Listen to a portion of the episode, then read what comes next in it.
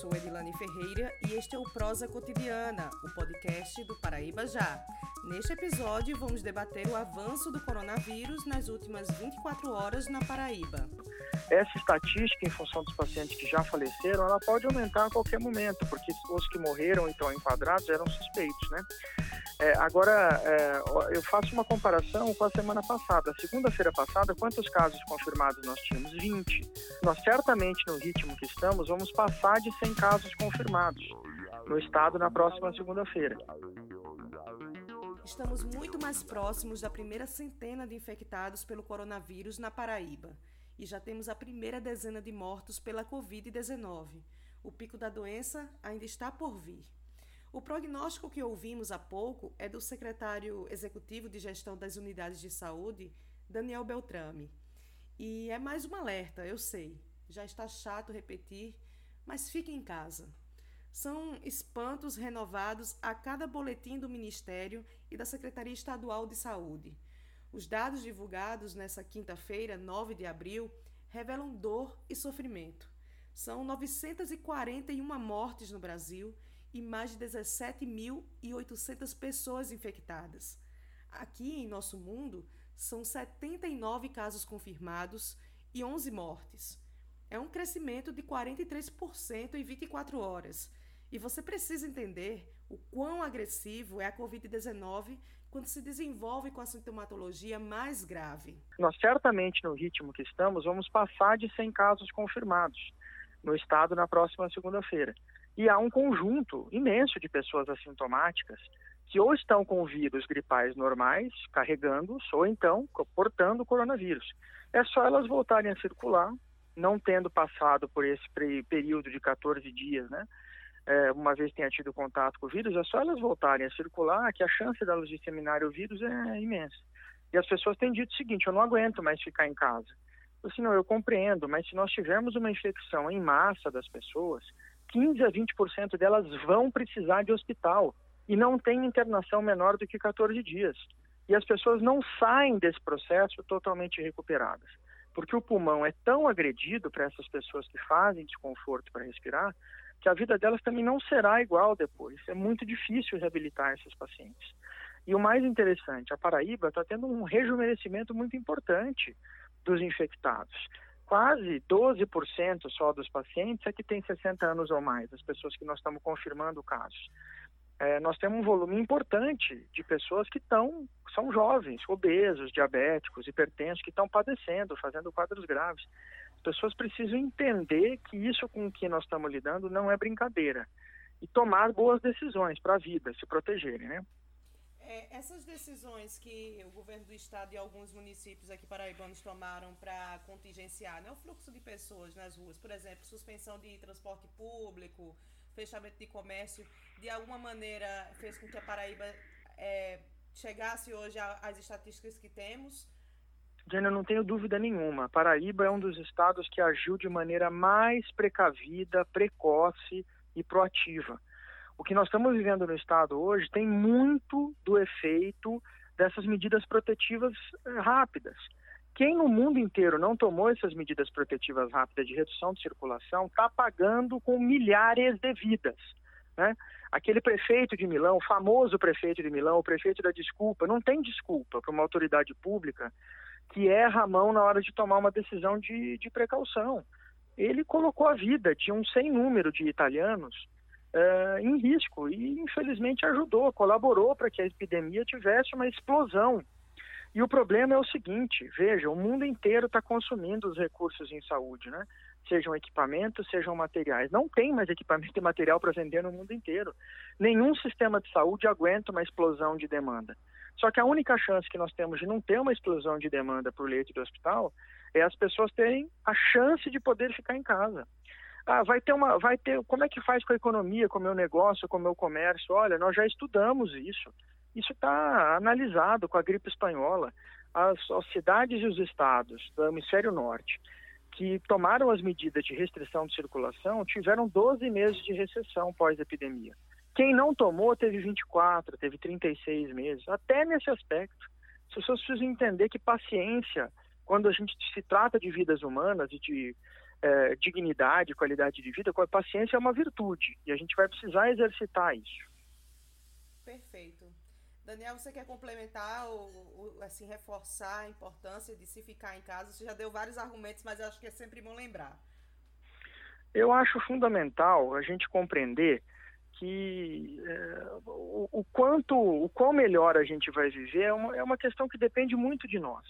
E agora os paraibanos e as paraibanas têm uma chance de tomar uma boa decisão, de compreender o que nós estamos vivendo, de olhar os estados vizinhos do Nordeste, Ceará ultrapassando mil casos, passando quase que de 40 óbitos, uma situação muito triste no nosso estado vizinho. A gente precisa entender, se compadecer e compreender que está na nossa mão impedir que isso aconteça aqui na Paraíba.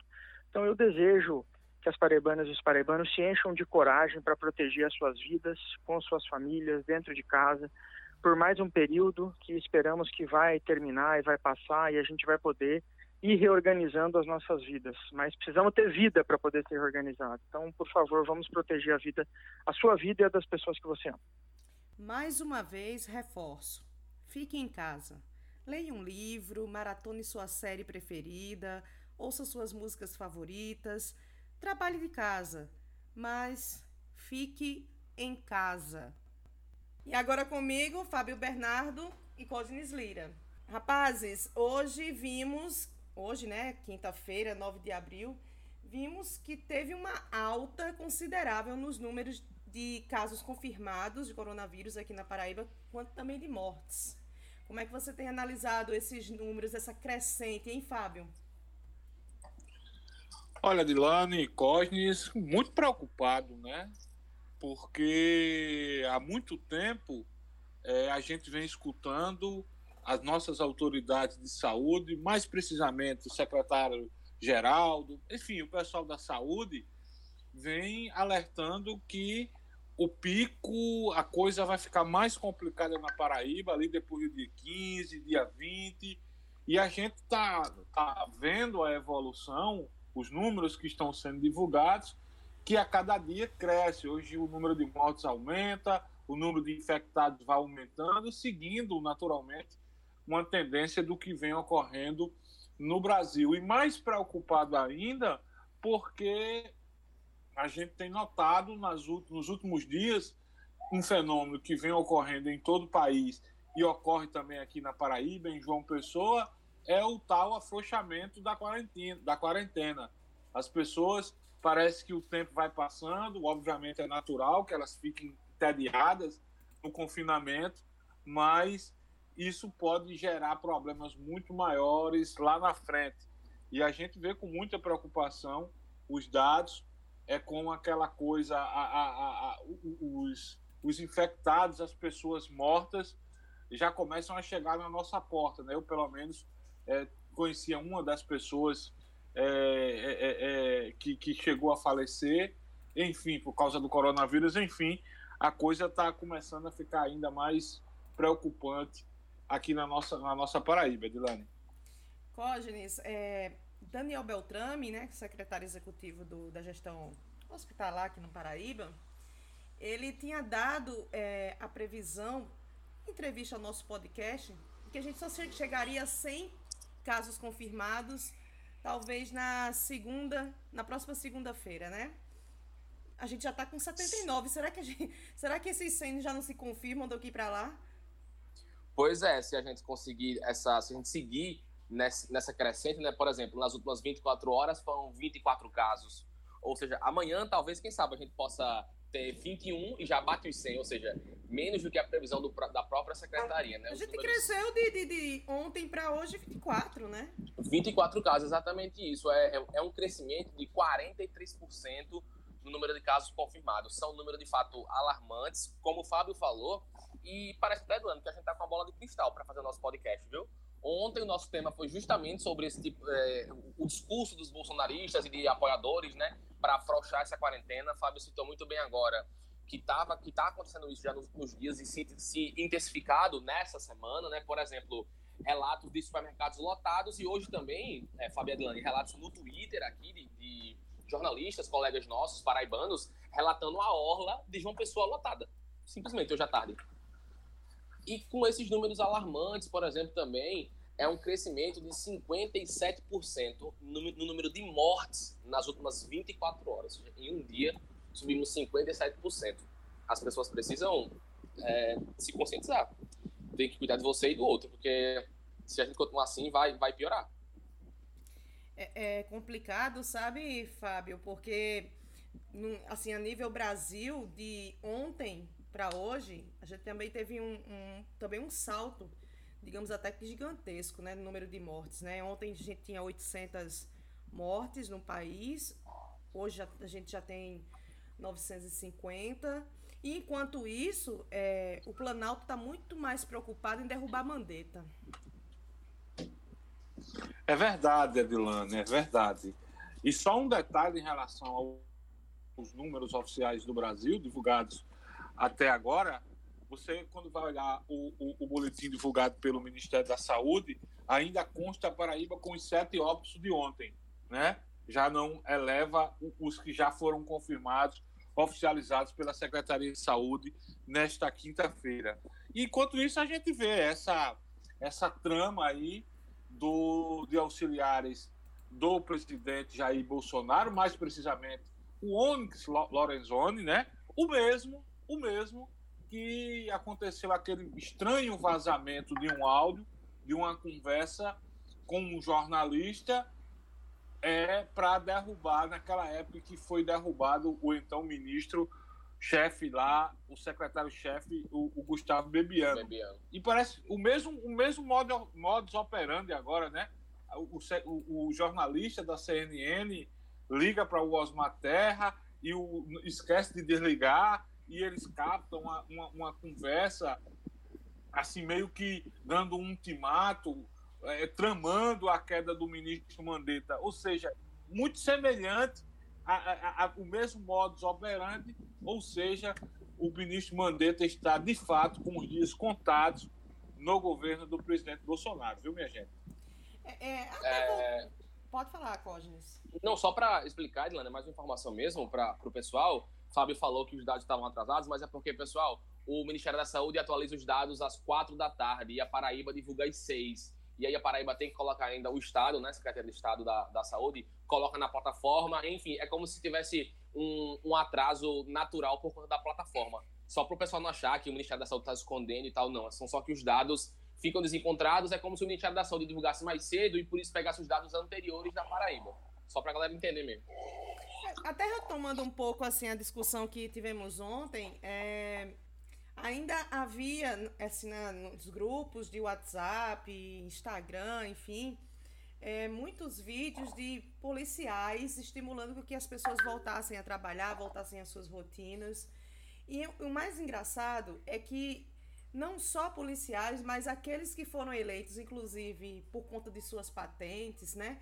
Como, por exemplo, os deputados estaduais Valber Virgulino, Cabo Gilberto, ainda estimulando esse tipo de prática, mesmo vendo os números cada vez mais crescentes. Fábio, isso é, de fato, uma irresponsabilidade por parte deles? Acho sim uma irresponsabilidade por parte de autoridades públicas eleitas pelo povo que deveriam zelar pela vida da população. Ou os deputados citados, Valber Virgulino e Cabo Gilberto, só devem cuidar ou só devem satisfação aos eleitores que o elegeram. Penso que não. A partir do momento que se tornam representantes do povo, é preciso ter um olhar para toda a população, para a população como um todo. O problema, Edilane, é porque, assim, me parece que esses parlamentares, e aí isso é um fenômeno que ocorre no Brasil, os seguidores é, é, do capitão, do, do mito, acham que o coronavírus, que tudo que isso que está ocorrendo no Brasil é uma coisa criado para derrubar o presidente, para desestabilizar o presidente. Sabe? Eu, eu não sei onde é que está a cabeça mundo, desse povo. O mundo se uniu, né, Fábio, para derrubar Bolsonaro. É, é, o mundo se uniu. É, a gente não vai ter Olimpíadas. o COI acabou com, é, é, decidiu adiar as Olimpíadas para derrubar Bolsonaro. E lá não tem atletas, né, Fábio? É, a, a, organização da Fórmula 1, enfim. Esse povo acha que o mundo gira em torno de Bolsonaro. sabe? É muito egocentrismo. Talvez porque o, o nome gira... dele seja Messias, né, Fábio? É, talvez seja por isso. Ou seja, então você vê um deputado estadual, sabe, deputado, dizendo que está tudo errado, é, e, e, até que me conste, ambos são policiais, né? Não são médicos, nem, nem Gabi Gilberto, nem Valber Virgulino. Ou seja, os caras vão de encontro às orientações da Organização Mundial de Saúde para defender uma tese, para defender, entre aspas, um mito, sei lá. É muita irresponsabilidade. E, e, e a história vai mostrar. A história vai mostrar quem são aqueles que estão fazendo a coisa ao inverso. E eu tenho certeza que lá na frente, a história mostrando, essas pessoas serão cobradas no seu devido tempo. Cógenes, Fábio está falando da história cobrando, eu acredito piamente nisso. É, Cógenes, a gente. Você acha que a população paraibana vai, vai querer um pedido de desculpas depois? Eu tenho conversado muito com pessoas da, da enfim, próximas a mim e comentando muito sobre isso. As pessoas tentando ainda, gente que, que acredita em Bolsonaro, gente que é mais moderada até, do que os, os chamados bolsominions, né? Tipo, a galera falando, não, fique. Por, por, exemplo, como o próprio vídeo do Cabo Rui que a gente comentou ontem, não, confie no presidente e tal. Mas, tipo, é, é uma matemática básica, é o, o, exemplo do prefeito de Milão que a gente sempre cita, que a gente sempre fala, porque ficou, ficou mundialmente conhecido. O pedido de desculpas não trazem vidas de volta. Ou seja, não adianta a gente esperar ele errar e voltar atrás e pedir desculpa. É, não vai, não, não, não volta atrás entendeu? A, a, gente não pode esperar por isso, a gente não pode dar crédito a uma pessoa que faz todo tipo de movimentação e de ação errônea diante de uma crise desse nível. É, é muito complicado a gente ficar refém, né? Porque é ele que bate o martelo de, da maioria das coisas no nosso país. A gente ficar refém desse tipo de, de situação e desse tipo de líder. É, a, gente, a gente é chacota, nós somos chacota. É, enfim, mundo afora, as pessoas é, citam Bolsonaro como o pior presidente é, de, uma crise de coronavírus. É um dos dizem que ele é negacionistas, inclusive, né? Dizem, dizem que ele é uma chacota mundial. Enfim, é muito, muito difícil mesmo a gente tá. É, o novo apelido de Bolsonaro, por exemplo, nas redes sociais, principalmente no Twitter, é a rainha louca. Ou seja, um presidente que toma medidas duvidosas de uma crise gigantesca e age como uma criança birrenta, respondendo a dar no Twitter. Gente, a gente tá em 2020 e o Bolsonaro fica respondendo a dar no Twitter. A gente de uma crise Faltando onde as pessoas podem morrer. ainda para para onde eleição. as pessoas exatamente, onde as pessoas podem morrer de fome, sabe? E tipo assim, é muito complicado. Como a gente vem trazendo muitos dados, Edilane, por exemplo, queria trazer só aqui mundial para o pessoal entender mais uma vez ontem eu fui o rei dos dados aqui para o pessoal entender de uma vez por todas Fazer uma que para você, viu? É, o homem, o rei dos dados é o seguinte, para o pessoal entender que medidas efetivas, diretas e drásticas com apoio do governo para o cidadão de diversas formas é o que resolve isso. Por exemplo, ó, na Nova Zelândia aconteceu um isolamento social rigoroso, praticamente obrigatório, com tudo fechado nos primeiros 100 casos, 100, 100 casos, quando deu 100 casos, já foi decretado isolamento social. Depois, logo em seguida, o país fechou as fronteiras para estrangeiros. Logo com 100 casos. E ele, o, o governo, né, a, a presidência da Nova Zelândia, fez uma campanha para a população ficar em casa. E o lema era: haja como se você tivesse com Covid-19. Isso salvará vidas. Sabe quantos mortos tem o país? Não, não. Chuta aí. Um, uma pessoa morta só. Porque tomou todas essas medidas drásticas e importantes para prevenir esse tipo de situação. Pois é, é para o cidadão brasileiro, para o paraibano entender que ações efetivas e diretas, assim como o João Azevedo vem fazendo na Paraíba, como diversos governadores do Nordeste vêm fazendo, é, são efetivas e, e, e, merecem respaldo e serem aceitadas e cumpridas. Por exemplo, Adilane, só para finalizar aqui esse meu, meu comentário, é, tem uma pessoa da minha família que acabou de vir de Rondônia, Porto Velho, e lá o governador é do PSL, apoia Bolsonaro. Lá tá tudo aberto. Lá tá tudo aberto. As escolas voltaram eu, a funcionar. Vi, eu vi que Rondônia estava é, já em, em, sinal de alerta, né? Detalhe, né? Só para lembrar, para quem é. Para os bolsonaristas que são um pouco perdidos de geografia, ou para quem apoia, ou para quem não sabe, e também para informar o nosso ouvinte consciente aqui, Rondônia é vizinho de Manaus e do Amazonas. Amazonas, o estado que está para entrar em colapso de saúde por não ter UTI para atender as pessoas. Ou seja, muito complicado toda essa situação. Espero medidas corretas aí para a gente seguir salvando vidas. Nós estamos é, numa semana em que geralmente nós que somos jornalistas comemoraria, comemoraríamos o dia do jornalista, que foi dia 7, né? Antes de ontem. Mas estamos vendo que a nossa função cada vez tem sido fundamental, fundamental para orientar as pessoas. Fábio, parece até cansativo todos os dias estarmos aqui falando para a população que, que é necessário ficar em casa, né? Mas eu cada dia mais me convenço que deveríamos sempre reforçar isso, até por um dever social nosso, Fábio. Porque todos os dias eu percebo que aqui pela janela da minha casa que tem mais veículos nas ruas, é como se as pessoas estivessem brincando, sabe, com a, com a própria sorte. Você tem percebido as coisas também assim? Eu tenho percebido, mas acho que muito mais as pessoas estão estimuladas pelo, pelo principal representante do país, que é o presidente da República. Eu acho que vocês viram um vídeo, ou vários vídeos postados hoje nas redes sociais, inclusive um postado no próprio perfil do filho do deputado Eduardo Bolsonaro, filho do presidente, em mais uma ida do presidente lá em Brasília. O presidente resolveu dar uma saidinha novamente. Não sei se vocês chegaram a ver os vídeos. o presidente posa ao lado de apoiadores, vai numa padaria, bate foto com um, bate foto com outro, sem nenhuma proteção. Ou seja, num país que está, sabe, extremamente polarizado politicamente falando ainda.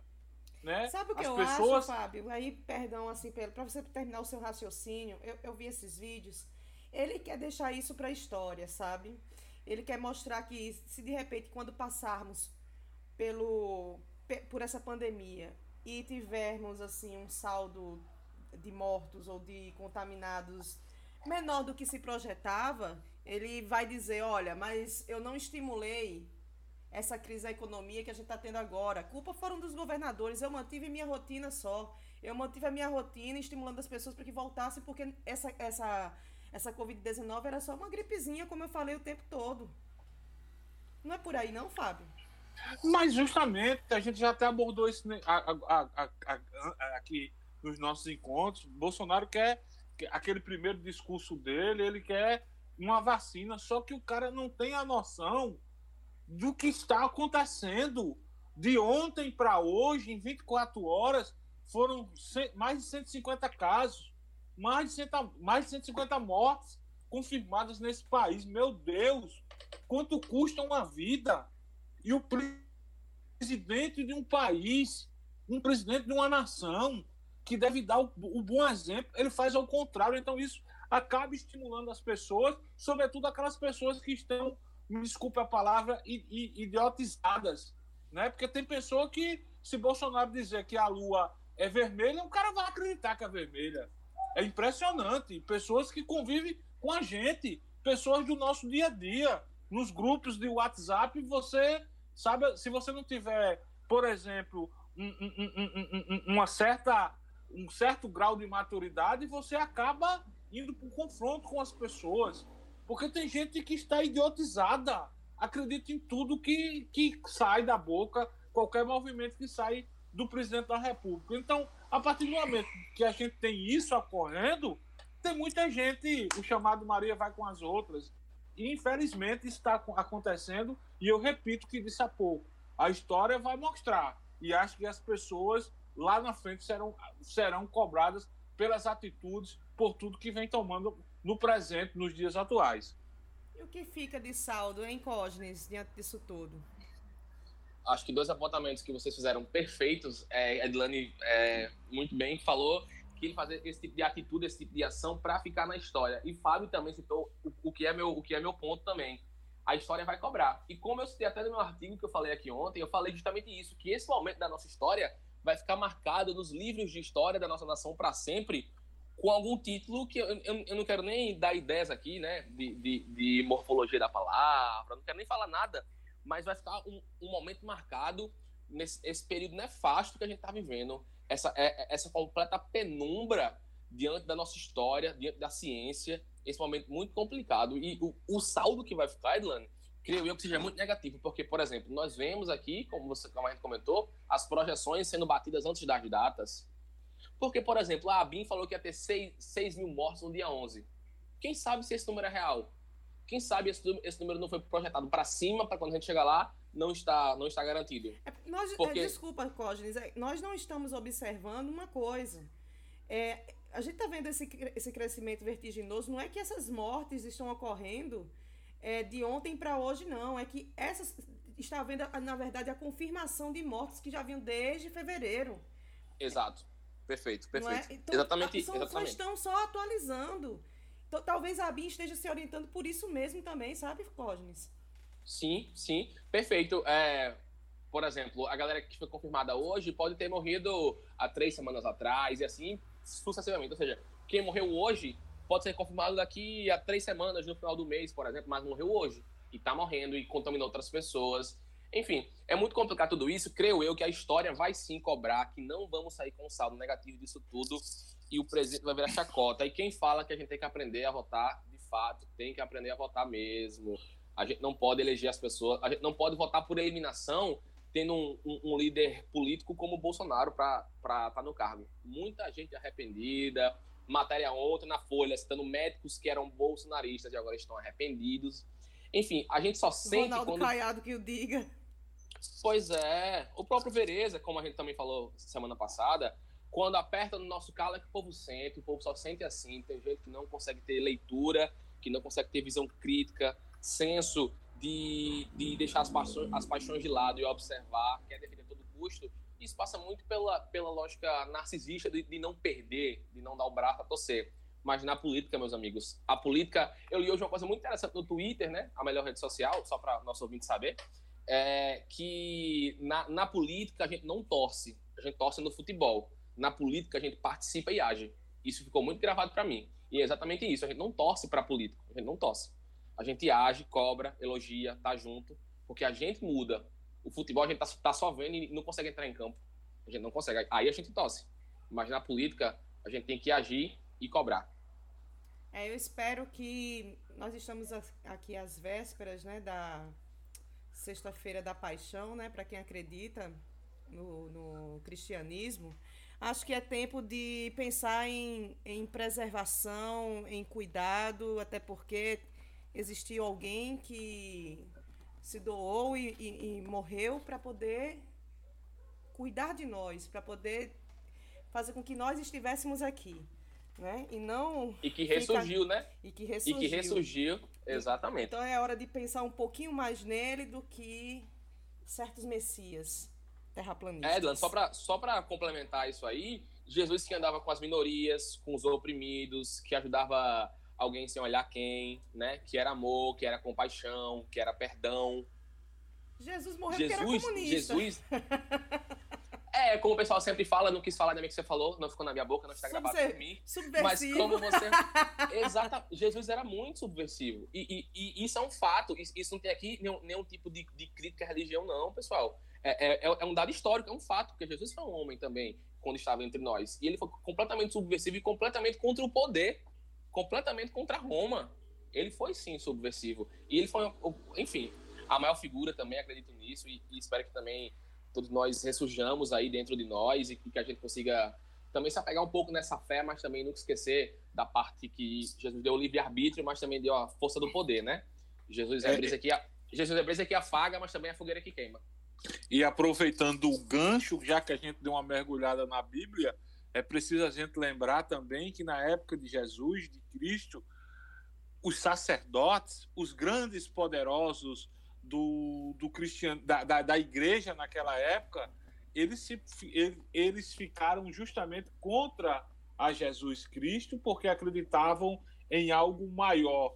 E quando eu vejo hoje, para ficar um exemplo, para trazer a analogia de hoje, quando eu vejo muitos, muitos líderes religiosos hoje no Brasil querendo fazer uma comparação, querendo colocar Bolsonaro como novo Messias, como novo Cristo, apesar de tudo que Bolsonaro, pelo menos no meu conceito, ele prega justamente ao contrário, é, é, é, é, é complicado a gente ver esse tipo de situação pela qual o nosso país passa, viu, minha gente? Não é, não é nem só isso. Se você for lembrar do, do momento da crucificação, vamos lembrar que o povo escolheu salvar o ladrão. Barrabás. Barrabás.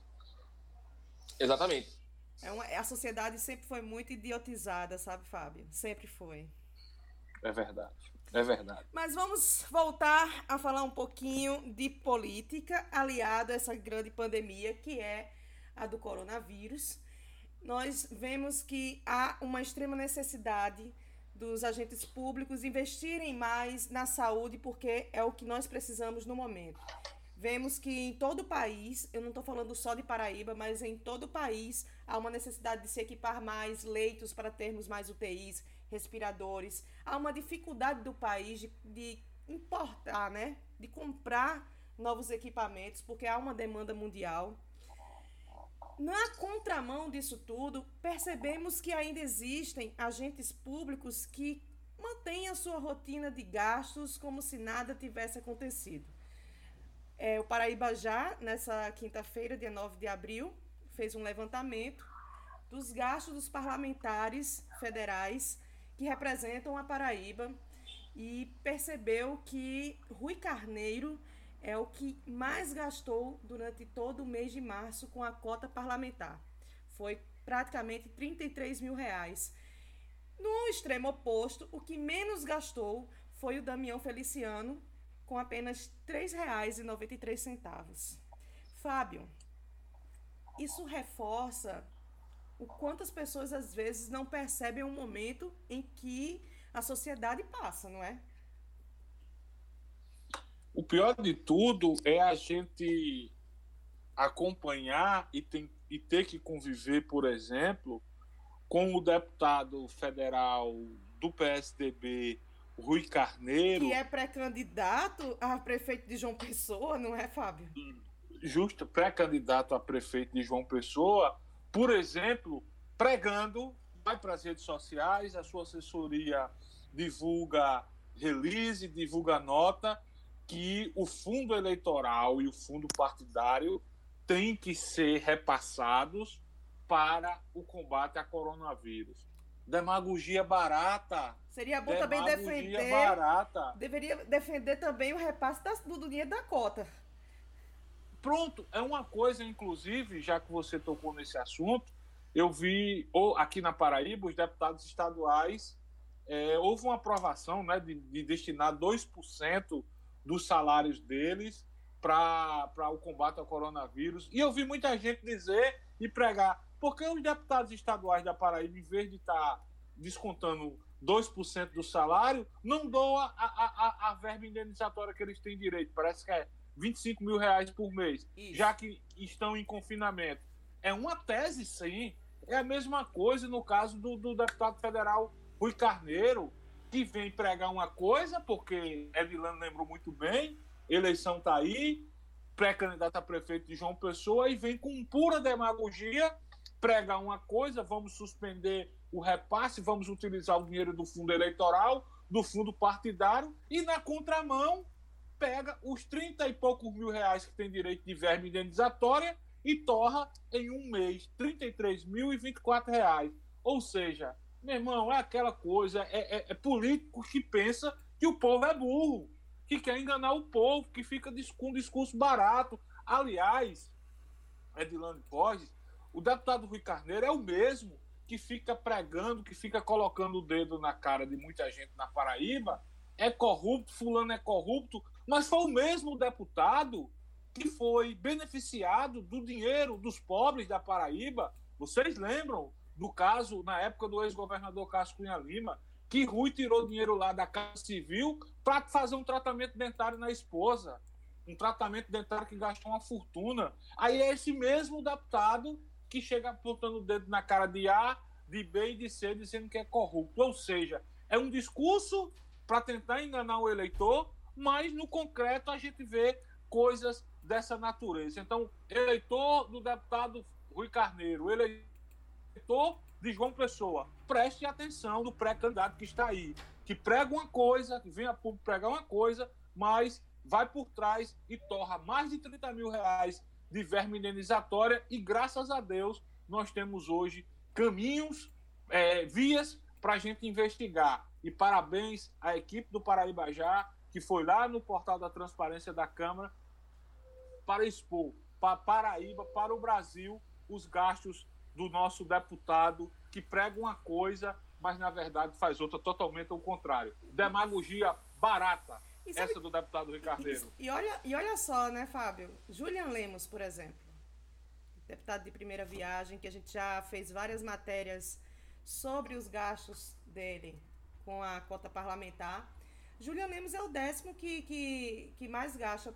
Aliás, é o terceiro que menos gasta. Que menos ano. gasta, né? né? É porque é. ele gastou 683 reais.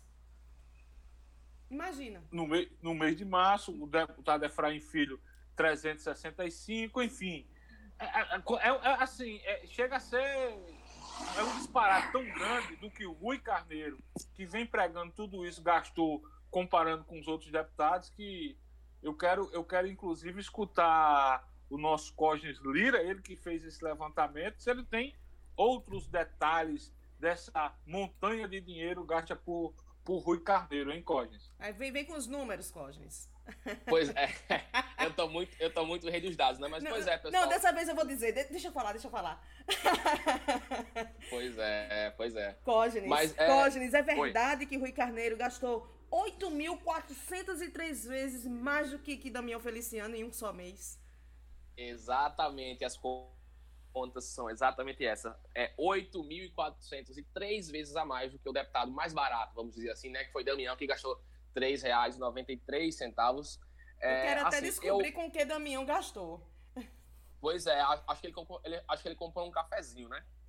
É, mas, assim, é, justamente diante desse cenário, é, foi uma série de fatores que me fez suscitar aí ver o que aconteceu. Né? Primeiro, o mês fechou, o Paraíba Já, como o pessoal sabe, nosso ouvinte aqui, se não souber, vai passar a saber, porque vai acessar o Paraíba Já. Nós somos muito ligados em jornalismo de dados, em transparência, em investigações, enfim, pautas investigativas e de dados é com nossa equipe mesmo, viu? Fica ligado aí, nosso ouvinte que está nos marketing é isso, hein, Fábio?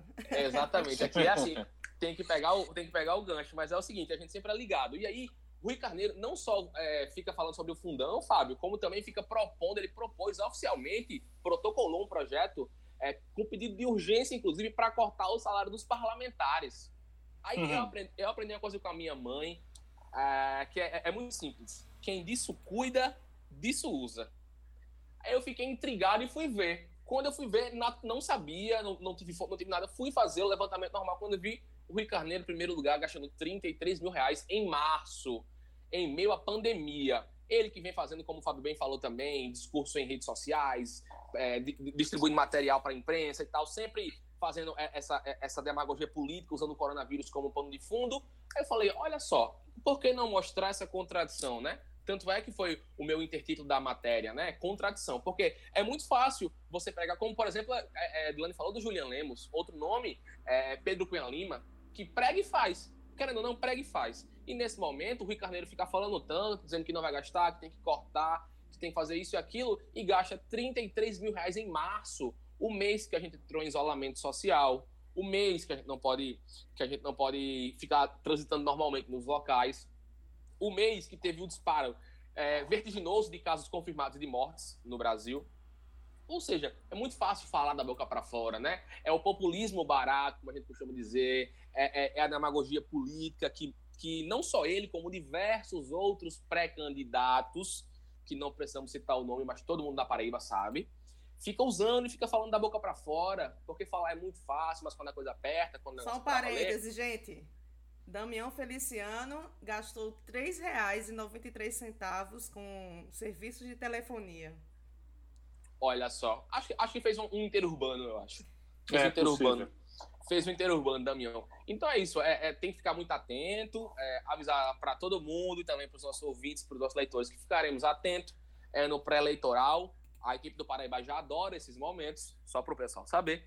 E assim, a gente vai ficar ligado, vai continuar de olho e que eles mudem esse tipo de atitude, né? Que também parem de usar o coronavírus politicamente, que isso é terrível, é terrível não é, não é momento para isso. Mas... A, gente, a gente vê, por exemplo, como a gente sempre fala aqui, né? Cartache e João ali fazendo uma tabelinha maravilhosa, Romero vindo também para o Palácio para falar com o João, todo mundo de, de, grupos antagônicos e todo mundo junto em prol da população da Paraíba, da população pessoense, da população campinense, enfim.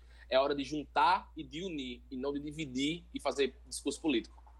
E o deputado, hein, que gastou R$ 7.985 em março, em meio à pandemia, mas também tá, passou março inteiro falando no Twitter, nas demais redes sociais, que era preciso cortar na carne, precisa se reduzir o salário dos, dos deputados, dos políticos. Alguém sabe dizer quem é? Vou chutar, viu? Chute. É o presidente do PSDB na Paraíba? Será? Eu acho que é. É esse mesmo. deputado, deputado federal Pedro Cunha Lima, que eu costumo dizer e já disse isso nos meus, na, nas minhas participações no programa de rádio, que desde quando cresceu, cresceu tomando o leitinho que eu, que nós pagamos, né? Porque Pedro Cunha Lima Poxa, já nasceu numa família, é numa família, numa família política, né?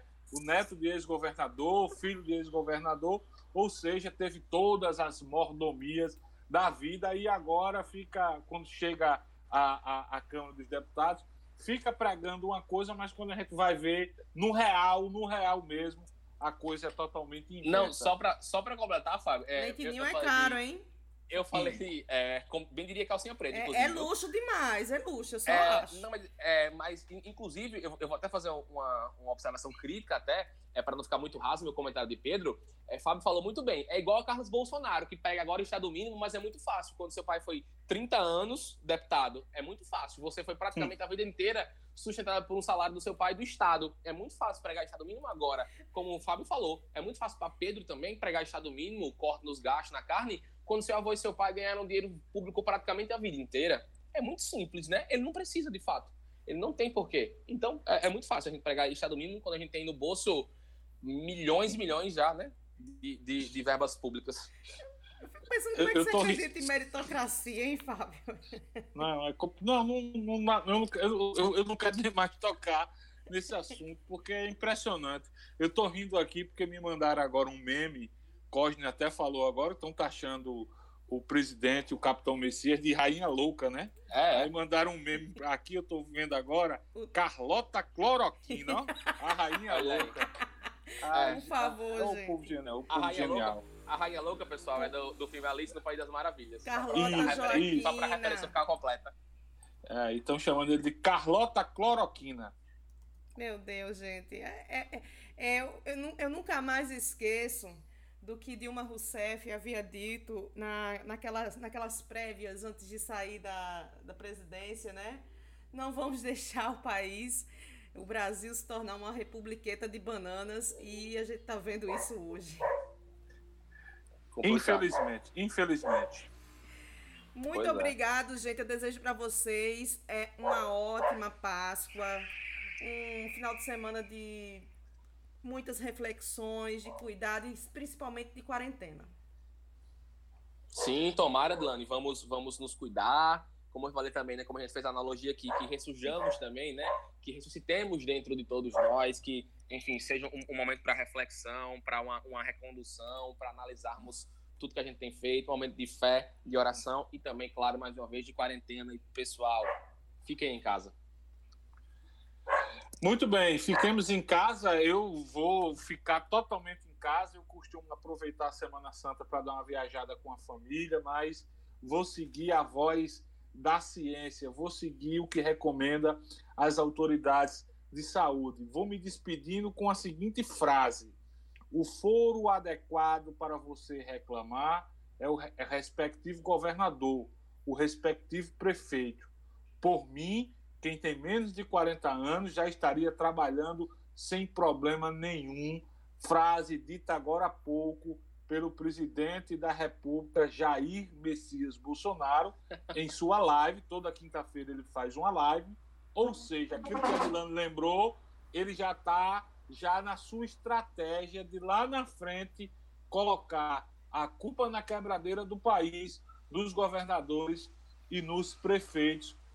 Para ele vale muito mais isso do que a vida das pessoas. não vai colar.